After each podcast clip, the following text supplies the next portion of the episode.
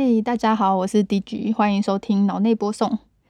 那我今天要讲的是时装周。我常常在同温层听到说听不懂时装周是在看傻笑啦，就是一堆人在台上走来走去，到底是有什么好看的？其实我只能说这应该是思维的差别。我说的不是什么自以为是、书读很多、眼界很广、思维比较进步这种东西。我现在说的思维是有钱人跟非有钱人思考模式的不同而已。对，就是你是不是有钱人？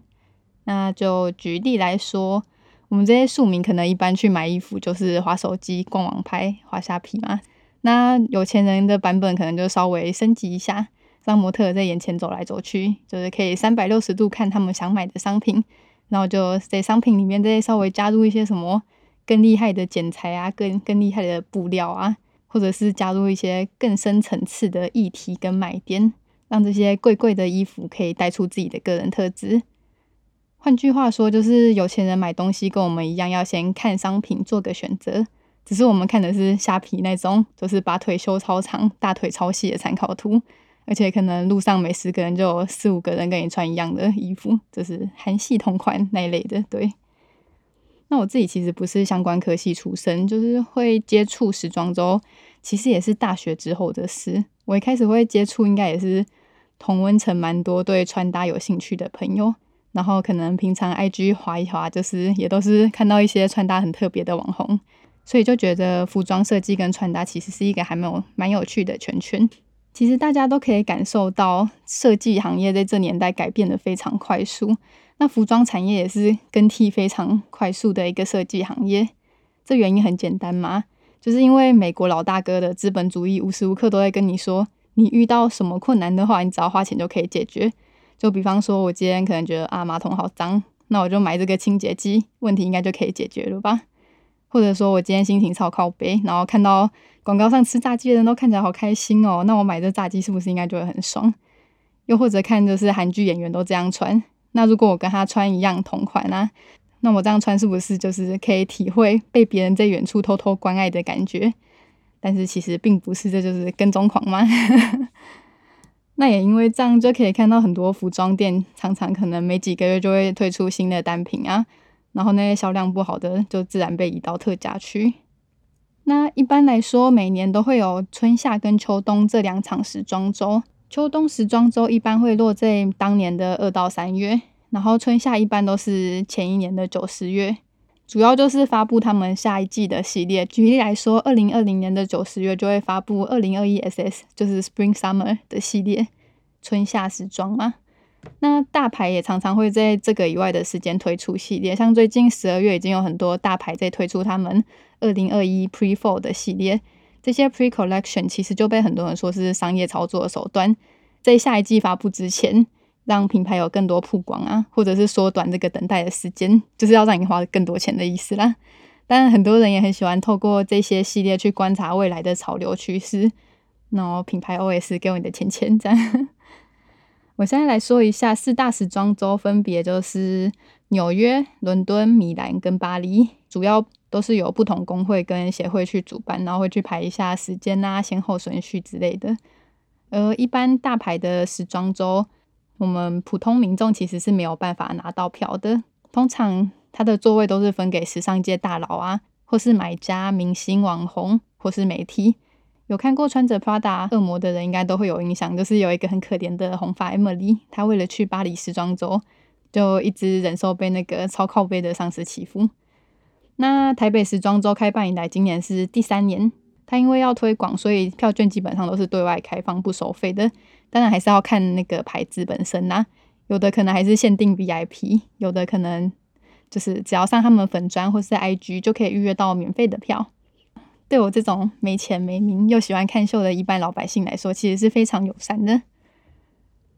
现在其实越来越多大牌都慢慢在退出时装周，原因其实也蛮多的。大概也是因为就是社交媒体兴盛，大家现在人手都一个 IG 嘛，很多牌子就可以透过网络名人宣传，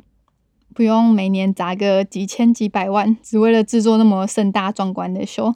他们可能只要请个卡戴珊发个文啊。就会有一堆人不顾钱钱的去买那些苦东西。那也因为今年武汉肺炎对于时装圈的影响非常的大，好啦，应该是每个行业都受波及。那因为疫情，很多品牌时装周都改成线上直播，呃，就是留那种少数观众席，可能是给工作人员呐，或是给那种顶级 VIP 来看。当然还有其他非常有创意的方式，像是 Moschino 用小人偶来走秀，或者是有品牌会用游戏来包装，像 Max Mara 就单纯做了一个小游戏，它在网站上加了可爱的小动画，可以像是去金银岛探险那样，在网站上面浏览他们的商品。呃，Balenciaga 也做了游戏，但跟 Max Mara 比起来，他们真的是做游戏。Max Mara 可能是做游戏，然后 Balenciaga 就是做游戏。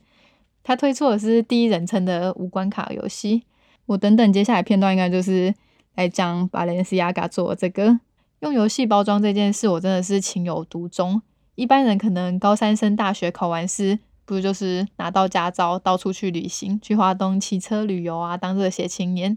哦，我不是，我那时候就买了《Final Fantasy》的游戏，因为它那时候刚出了第十五代，不知道大家有没有听过？反正它是一款支线非常多、需要花非常多时间去玩的游戏，所以大家在华东骑车的时候，我就在电玩里面开敞篷车看异世界的风景。所以巴黎世家宣布他们秋季系列是小游戏时，我真的是整个兴奋到不行。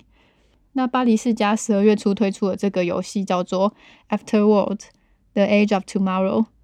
这个游戏现在可以直接在他们 IG 或是官网上面找到网址，就是点进去就可以开始玩。它可以在很多平台上玩，包括大家最常用到的手机、平板跟电脑都可以。那对于这次的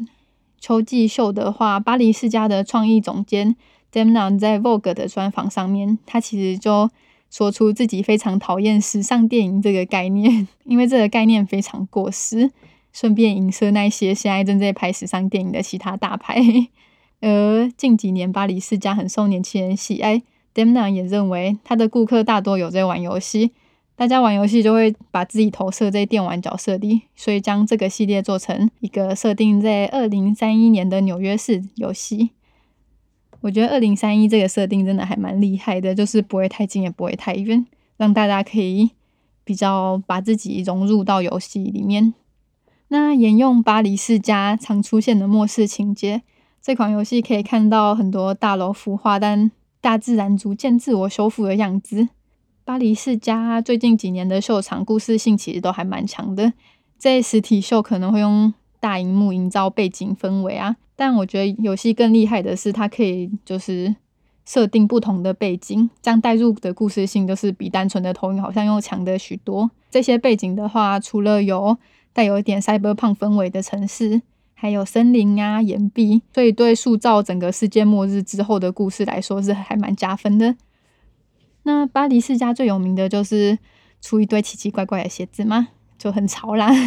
有人评论说他们就是现在的米开朗基多，因为他们是把鞋子当雕塑在做。那也因为这样，就是常常会使用到特别材质，像是有金属光泽感啊，或者是造型比较强烈的鞋子。那 Denim 他在 Vogue 专访也有说，他是将服装视为现代的盔甲，也因此这季出现了看起来很多像是那种中世纪盔甲造型的金色长靴，可能是过膝的那一种。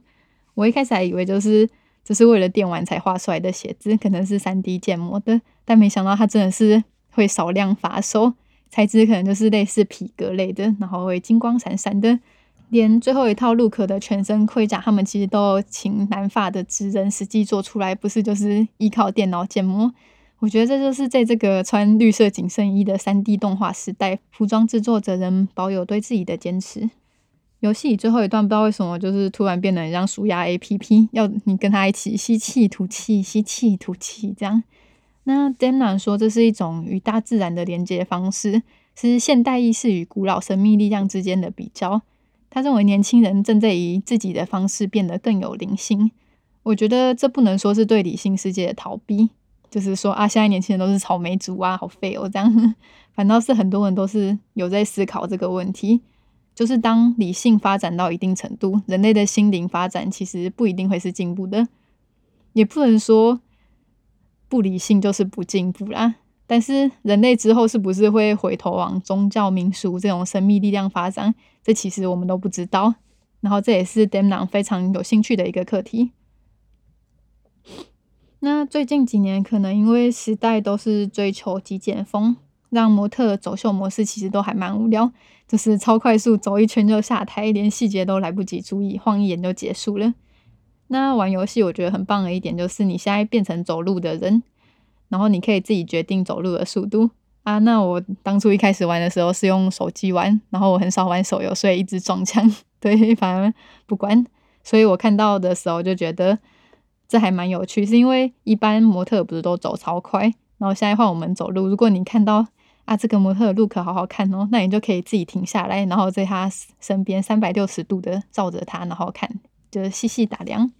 那游戏角色也不会觉得说那这个人怪怪的，干嘛一直盯着我看？不会像现实生活中的人有那种害怕的反应。另外就是因为这次是做游戏，所以他们也有跟 VR 公司合作。所以就会看到还蛮多名人啊、网红都有收到巴黎世家送的 VR 眼镜，像是我前一阵子就在 Cardi B 的 IG 上看到她老公在用巴黎世家寄给他们的 VR 眼镜看秀。我觉得这次疫情搞不好真的就是会改变以往看秀的传统，以后到底需不需要实体办秀，还是消费者其实已经可以慢慢接受不同消费模式？像我这种在 YouTube 上看秀的免费仔，其实没差啦。好，那今天先就先到这里。